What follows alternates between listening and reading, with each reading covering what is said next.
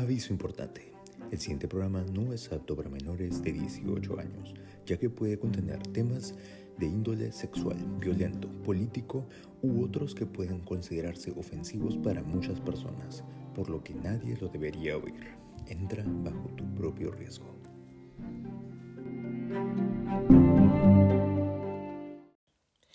Bienvenidos a Una Chela con Misu, un espacio donde vamos a hablar acerca de la vida desde un aspecto político, social, psicológico, filosófico y por supuesto muy, muy personal. Espero que puedas disfrutar lo que tengo hoy para ti. Pues lo que tengo preparado en el capítulo de hoy es algo de mi propia autoría basado únicamente en mis ideas, mi filosofía, mi forma de ver el mundo y la manera como yo quiero entender que las relaciones personales funcionan. Pero antes de profundizar más en eso, quisiera hablarte un poquito, obviamente, del tema que vamos a discutir el día de hoy. Hoy quiero hablarte sobre la posesión.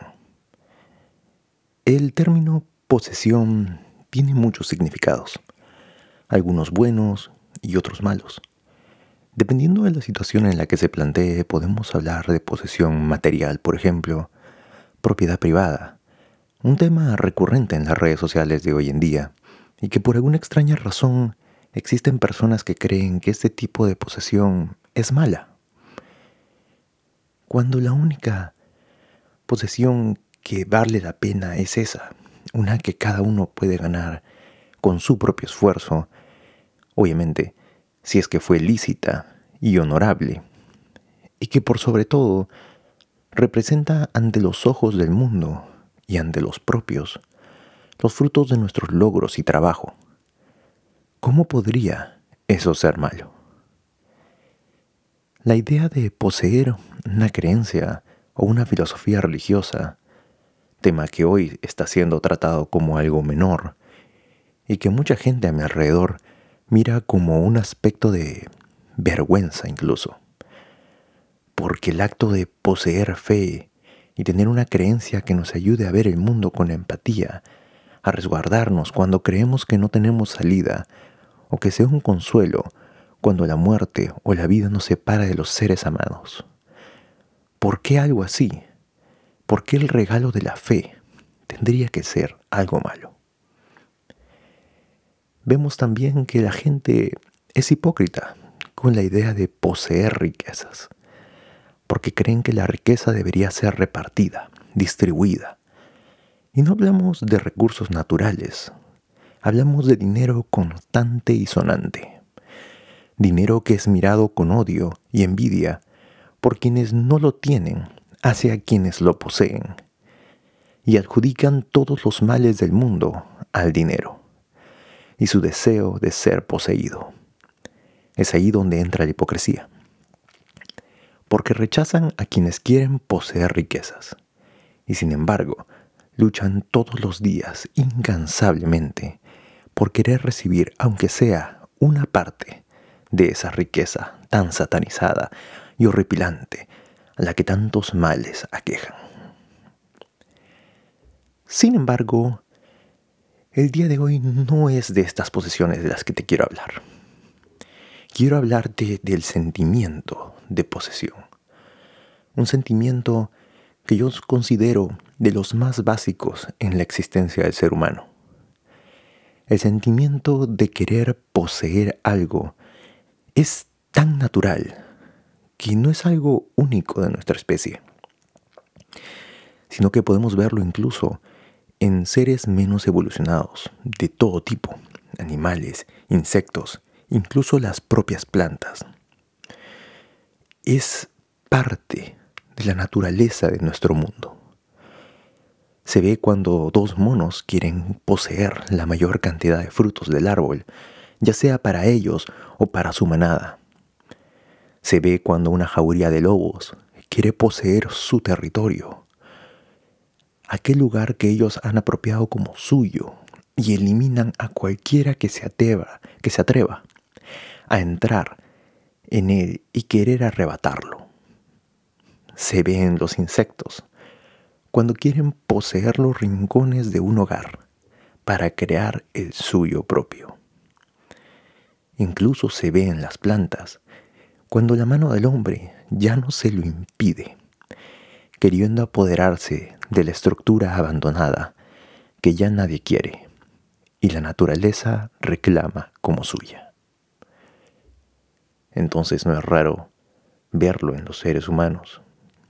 Desde cuando nacen, antes de ser conscientes del sentimiento de amor, son conscientes del sentimiento de posesión. Hacia su madre, por ejemplo, cuando ese pequeño nene recién nacido sufre y llora. Si el padre o el hermano o cualquier otro ser le roba la atención de su progenitora. Se ve en el hijo mayor cuando siente celos de su hermano recién nacido al tener que compartir la atención que le pertenecía antes exclusivamente a él. Lo vemos en el simple acto de querer pertenecer a un lugar, querer poseer estatus, poseer riqueza, poseer amor y admiración. El sentimiento de posesión es de las cosas más naturales y primitivas de nuestra especie y que se traslada a cada uno de nuestros actos en el mundo. Y por eso me pongo a pensar, ¿en qué momento la humanidad comenzó a pensar que el sentimiento de poseer era malo? ¿Qué nos llevó a esa conclusión? Esas preguntas han estado en mi mente durante mucho tiempo. Y ahora quisiera dar mi opinión, mis teorías, mi forma de ver este aspecto del mundo.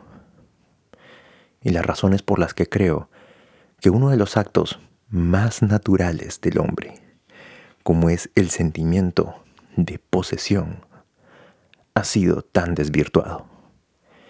Especialmente en un área que a mí me atraen demasiado, las relaciones humanas, sociales y por sobre todo las relaciones románticas.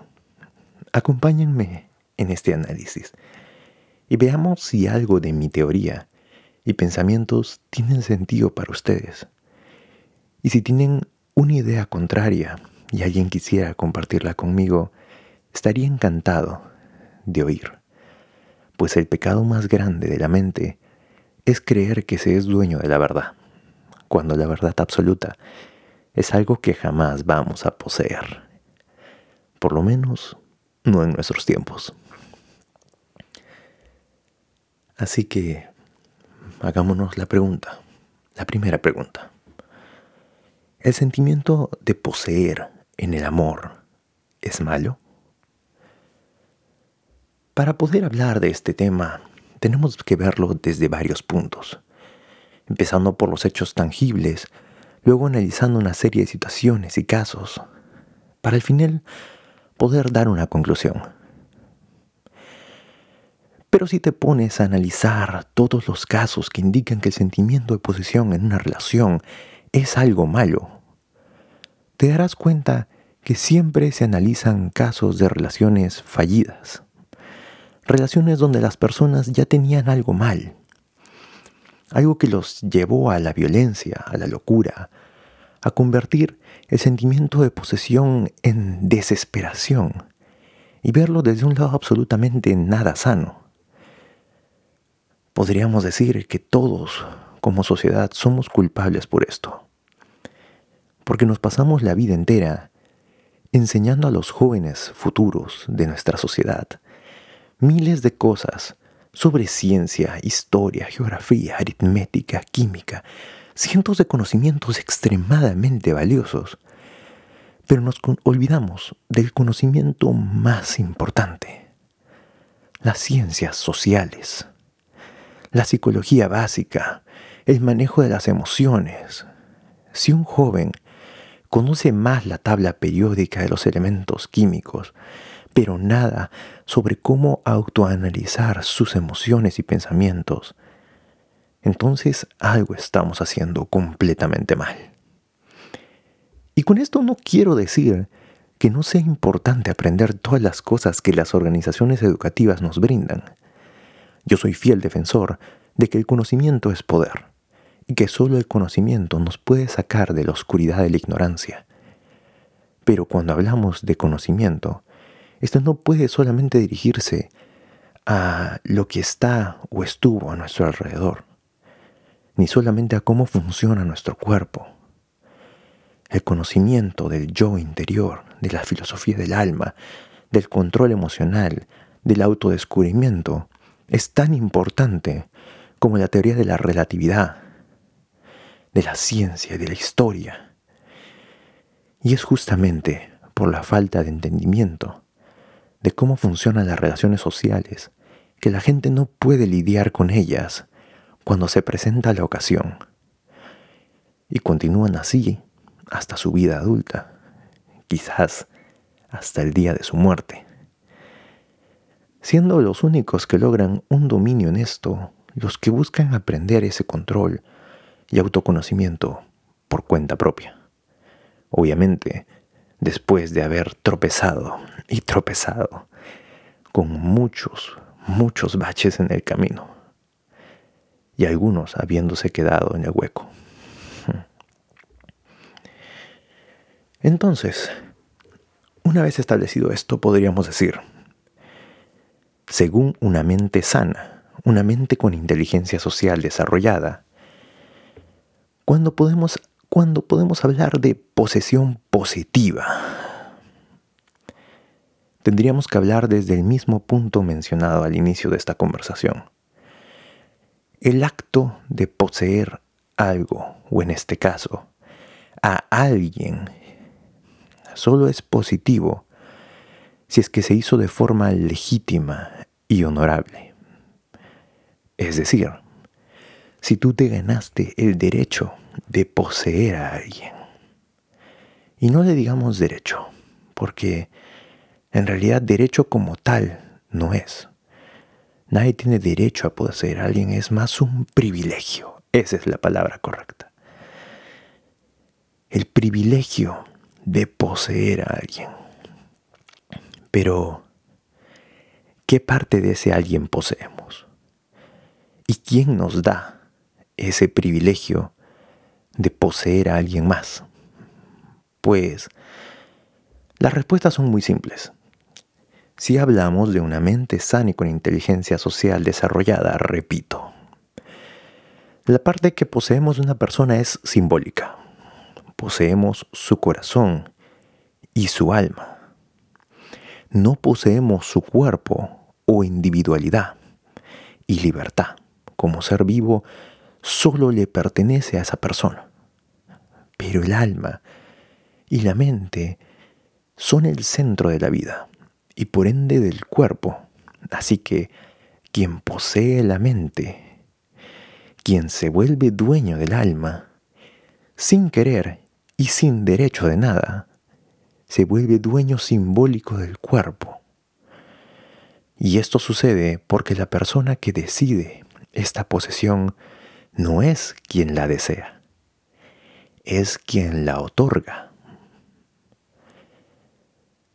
Lo que responde la segunda pregunta, y es que si yo amo a alguien con tanta fuerza, y esta persona, con todo lo que ella es, con todas sus acciones, con todo lo que representa, si yo creo que es digna, entonces yo mismo le hago dueña de mi alma, porque ahora me siento ligado a esa persona, porque mi vida ya no se siente completa sin ella, porque esa persona me está dando su tiempo, esfuerzo y en cada momento que comparte conmigo, dándome amor puro y sincero, me está regalando también una parte de su alma.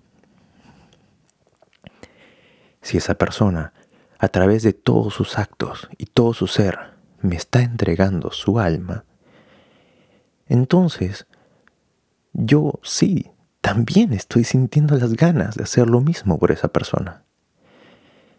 Si de verdad estoy enamorado de todo lo que representa, no podríamos hacer menos. Entonces, nos damos cuenta que estamos intercambiando una propiedad privada.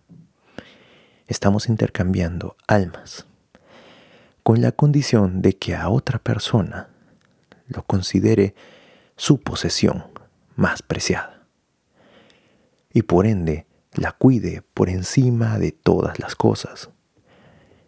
Y yo, por ende, tengo el deber sagrado de cuidar el alma de esa persona como quisiera que cuiden la mía, dándole el valor que se merece.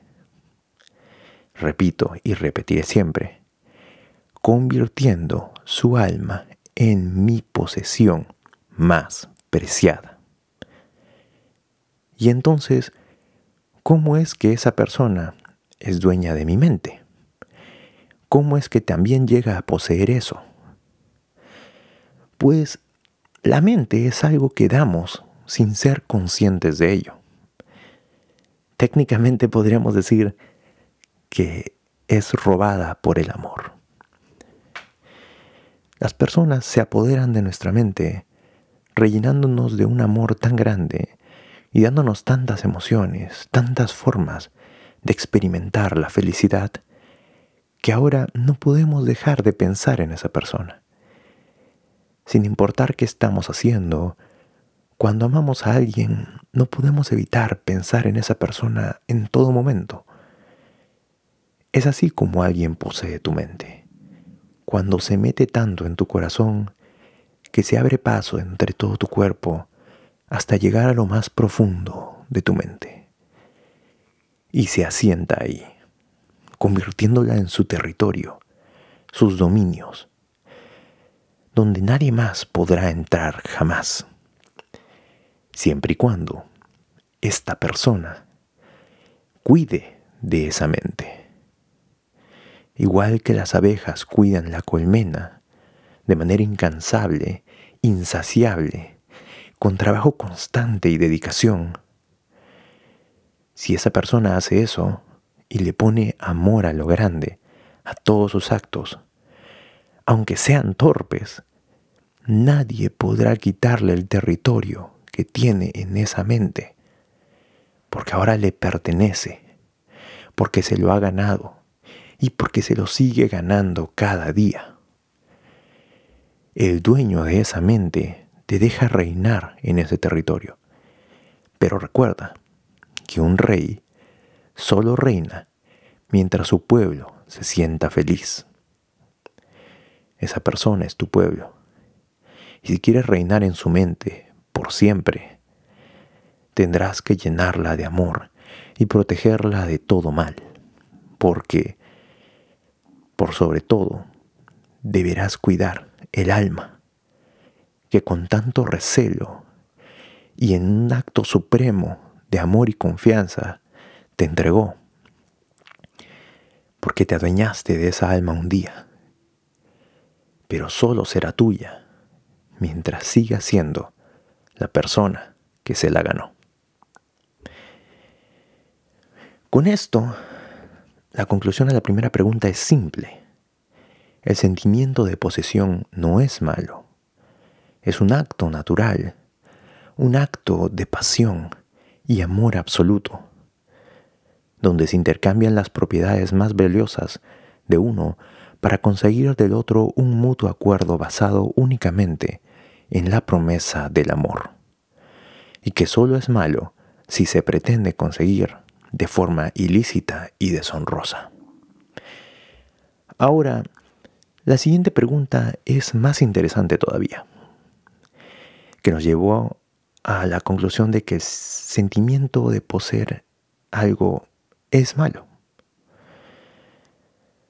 ¿Qué nos llevó a tener esa tara en la cabeza? ¿Qué nos llevó a tener un estigma tan grande de creer que el sentimiento de poseer es malo. Quienes me conocen saben que siempre seguí ciertas ideas para mi vida. Siempre creí en el respeto, la libertad de las personas a creer y pensar como quisieran. Que todos los seres vivos merecemos respeto y cuidado. Sin saberlo, yo crecí buscando ideas budistas, ideas de amor, de paz, pero también ideas de liberalismo, que no es solamente una filosofía económica o política, es una filosofía de vida, una que va muy de la mano con el budismo. ¿Y por qué te menciono esto ahora? Te preguntarás. Es porque yo creo que la razón de que el sentimiento de posesión tenga un estigma tan grande se debe a la ausencia de los principios básicos de estas filosofías al momento de entender las relaciones humanas. Y por ende tenemos una idea errónea de posesión, que mezclado con la inestabilidad emocional, inseguridades, miedos y por supuesto la autoflagelación de la gente, terminamos tergiversando la idea de poseer. Esto no quiere decir que solamente los budistas y los liberales puedan entender el amor, pero en su filosofía es donde encontramos la clave para entender las relaciones humanas y cuál, cuál es la manera correcta de llevarla. Viéndolo primero desde un lado espiritual, el budismo se basa en algo muy simple. Querer lograr erradicar el sufrimiento de nuestras vidas. Y para eso tenemos que entender algo más simple todavía. El dolor existe. El dolor no se puede evitar. Es parte de la vida. Es parte del balance. Si existe felicidad, tiene que existir dolor. Pero el sufrimiento, por otro lado, sí se puede evitar. El sufrimiento no es natural, porque no tiene una contraparte que le dé balance. No hay un antisufrimiento, no hay una respuesta en la felicidad que sea equivalente al sufrimiento. La felicidad es felicidad y punto. Hay dicha, pero la dicha no es tan, tan fuerte como el sufrimiento. Entonces no hay un balance ahí, el sufrimiento no es natural. Y como no tiene balance, entonces podemos llegar a una conclusión clara, que es a la que el Buda, el primer Buda, llegó, que es que el dolor es una situación inevitable, pero el sufrimiento es una decisión evitable. Para ello Buda habla de los ocho caminos para liberarse del sufrimiento. Y cada uno de estos caminos nos va a explicar por qué y cómo es que el sentimiento de posesión, bien llevado en una relación de pareja, es la forma más natural de mostrar amor. El camino número uno es el discernimiento justo. La manera de ser justos es precisamente no juzgando. Antes de decidir si algo es bueno o malo, tenemos que analizarlo desde todos los ángulos. Determinar si aquello que creemos es verdad o solamente nuestra mente jugando con nosotros. Esto en las relaciones es muy importante, porque nos libera de las inseguridades y hace que no juzguemos la lealtad de nuestra pareja con falsos miedos. Todo debe ser comprobado y analizado desde varios puntos de vista para poder ver la realidad. Por ejemplo, cuando la pareja tiene celos enfermizos, crea historias en su mente, siente que no posee el alma de su pareja y por eso tiene miedo, tiene miedo de perderla. Piensa que alguien más puede poseerla y no puede ver más lejos de esas ideas está juzgando sin ser justo con su pareja. El camino número dos dice que hay que forjarse propósitos nobles. Eso en la pareja es muy importante, porque cuando los deseos no son nobles, cuando no existe un sentimiento de amor puro y desinteresado, entonces la idea de posesión se tergiversa. Porque cuando los deseos son únicamente carnales, materiales y egoístas, no se piensa en poseer el alma de manera natural. Se, piensa en poseer al individuo, así sea a la fuerza, porque nuestros deseos están orientados al egoísmo y al placer como fin último. Cuando el amor es un sentimiento noble, es puro y no es egoísta. El amor solo sabe dar, el egoísmo solo sabe quitar. Por eso, quien ama con nobleza, se le deja poseer. Quien desea con egoísmo, obliga a su pareja a ser poseída a la fuerza e inevitablemente a perderla. El tercer camino es ser honesto y prudente con la palabra pues la palabra da vida y también la quita. Construye y destruye. Cuando la palabra nace del alma, limpia, logra transmitir comprensión, afecto y fraternidad. Consuela y exalta los mayores valores de la humanidad. Y por eso el uso prudente y honesto de la palabra juega un papel tan vital en las relaciones amorosas, pues solamente así deben y pueden comunicarse dos almas compatibles. Si la comunicación es siempre sincera y bien utilizada, sabrás sin que te lo digan que tú ya posees el alma y la mente de tu pareja, y tu pareja posee las tuyas. Por ende, como dijimos al inicio, también poseen los cuerpos de sus parejas, porque es una consecuencia inmediata de poseer la mente y el alma. Pero si no existe la comunicación, no se puede saber esto, y por ende los miedos y el sufrimiento se apoderan de uno, hacen que busque poseer a la fuerza a la otra persona y termina perdiendo lo que ya poseía por amor pero desconocía, todo por falta de comunicación. El cuarto camino nos dice no hacer daño ni excederse. Existe un principio que está presente en prácticamente todos los códigos éticos de las diferentes culturas y religiones del mundo. No matar ni atentar contra la vida de otros, y no solamente hablando de hacer esto físicamente, sino también espiritualmente. Y es que esto suele ser la razón principal de que el estigma del sentimiento de posesión de las relaciones sea tan grande. Porque las personas con celos enfermizos, dañadas mentalmente, destruidas espiritualmente, al no comprender que la posesión de una persona solo se logra con amor y de forma voluntaria, se exceden queriendo conseguir esa posesión por la fuerza, a veces físicamente, golpeando, castigando o incluso privando de la libertad a su pareja, revisando teléfonos, redes sociales, privándolo de todo espacio privado, justamente, y valga la redundancia, o contacto social, e incluso dañando su mente, diciéndole que sin su presencia la otra persona no es nada, que nadie va a arrebatarla, incluso llegando a amenazar con actos tan graves como el asesinato.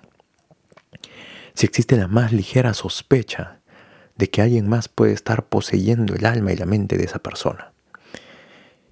Es por eso que principalmente la palabra posesión es tan difícil de ver desde un punto de vista romántico, porque en su gran mayoría solo se ha visto el lado más negativo de la idea de posesión, opacando y desvirtuando el sentimiento de posesión, que a diferencia del otro es un acto nacido del amor y una entrega por voluntad propia del ser amado.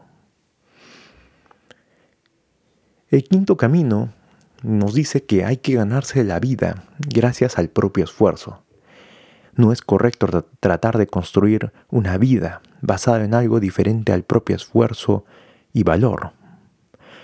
Cuando eso sucede, el orgullo y el autoestima y el significado, el significado de lo logrado pierde todo sentido. No tiene valor alguno. Esto es algo muy importante cuando hablamos del sentimiento de posesión porque, si habrás podido ver durante todo este tiempo, hemos repetido varias veces y de diversas formas que la posesión del alma solo debe ser conseguida de forma legítima y honorable, con el propio esfuerzo, con amor puro y noble. Es decir, tienes que ganarte ese privilegio, porque repito, no es un derecho, es un honor que alguien decida convertirte en dueño de su mente y su alma. Ese privilegio no es para cualquiera y por ende debe ser recibido con respeto y responsabilidad, porque te lo has ganado, pero solo mientras sigas siendo digno de esa alma y de esa mente. Intentar poseer a alguien sin haberlo merecido es solo posible mediante la fuerza. Y eso es un acto de deshonra absoluta hacia uno mismo y por sobre todo hacia la víctima de tus actos. El sexto camino nos dice que hay que cultivar la virtud. El sufrimiento solo termina cuando evolucionamos constantemente el espíritu y la mente. La virtud no es un regalo que caiga del cielo. Es el fruto de un cultivo paciente y constante. Creo que no es necesario que haga una explicación de esto, pues la virtud del amor es clara y solo se logrará con paciencia. Si no se tiene paciencia, amor y constancia, jamás serás poseedor de nada simple, sencillo y directo.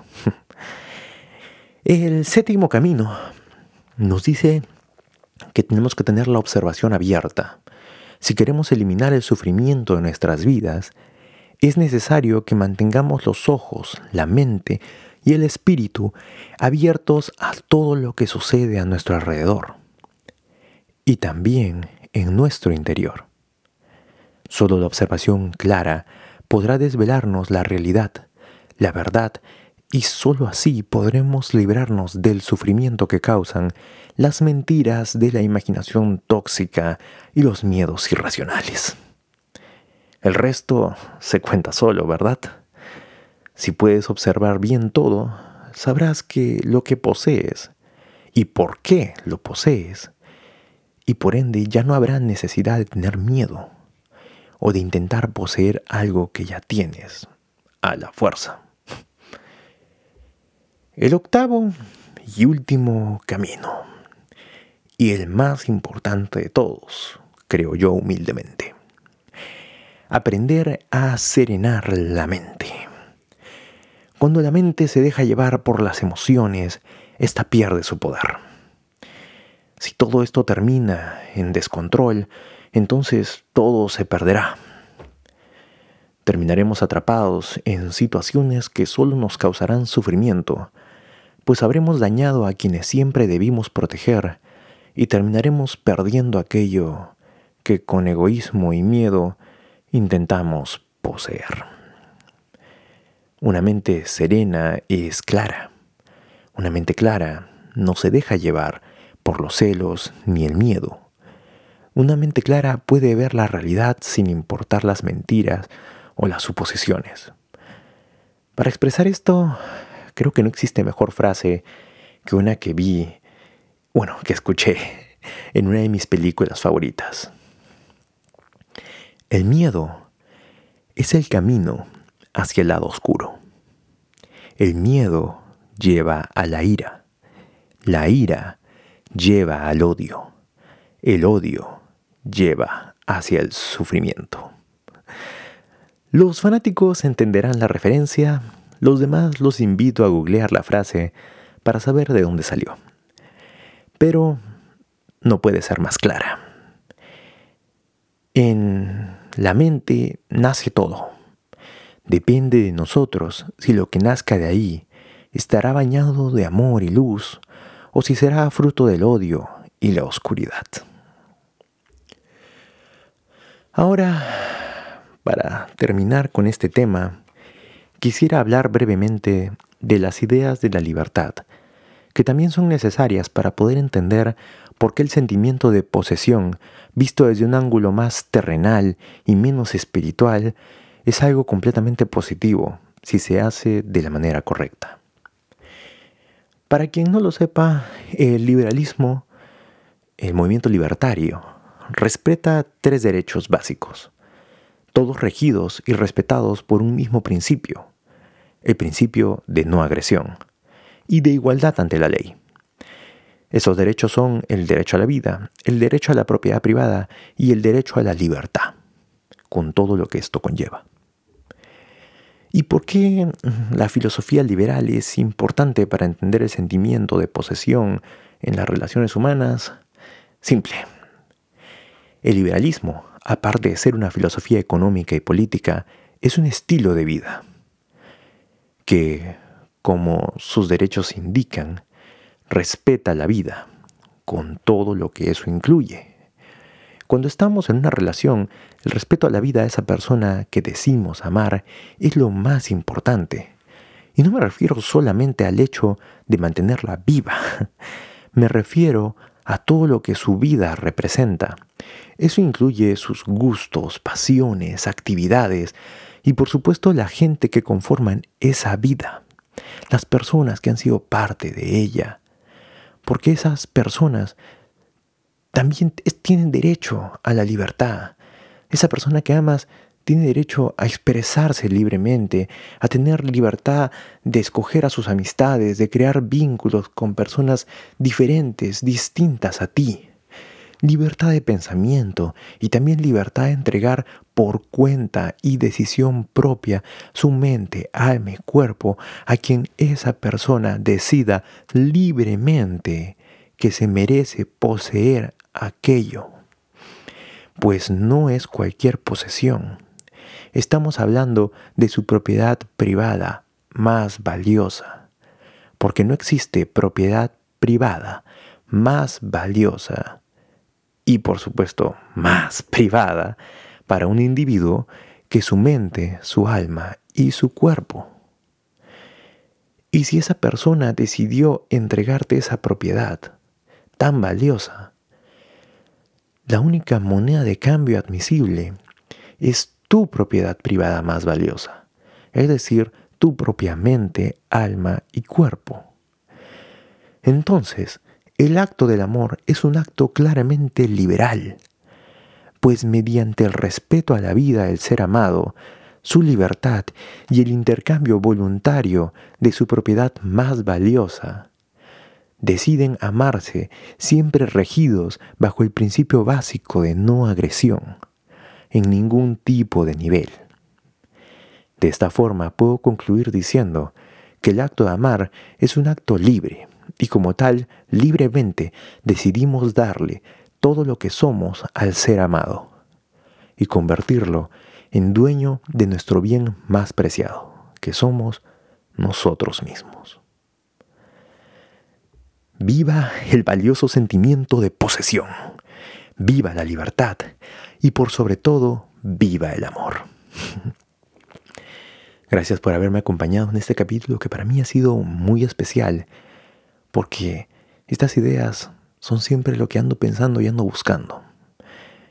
Y me dio mucho gusto poder compartirlo con ustedes. Espero que para alguien le haya servido y que ya no le tengan miedo al sentimiento de poseer. El sentimiento de poseer es lo más natural y llega a ser lo más hermoso si es que se hace de la manera correcta. De todas maneras, si quieren saber un poco más, infórmense, ilústrense, lean, comprendan algo sobre psicología, relaciones humanas, lean un poco sobre filosofía, eh, vuelvan a tener fe en alguna religión o por lo menos tengan fe en las personas a su alrededor. Todos los sentimientos positivos, todo el conocimiento que puedan adquirir, todo el crecimiento personal y mental que puedan obtener van a ayudarles a que sus futuras relaciones, a que tus futuras interacciones con el mundo sean diferentes, sean más productivas, positivas y por sobre todo les va a ayudar a tener un verdadero amor por alguien especial. Cuando encuentres a alguien que sea digno de ser dueño de tu ser, ese día vas a conocer el amor verdadero. Porque tú también tendrás en tus manos un tesoro valioso. Cuídalo y respétalo por encima de todo. Créeme que es muy difícil querer darle ese poder a alguien más. Antes de despedirme quiero cerrar con una frase que una vez alguien me dijo y la he tenido en mi mente toda la vida. El amor es darle el poder a alguien para destruirte y confiar que no lo va a hacer. El amor es puro, es sincero. Ámense con ganas y posean la mente y el cuerpo del ser amado de la manera más legítima y honorable posible. Que tengan buen día, tarde o noche. Nos vemos en otro capítulo.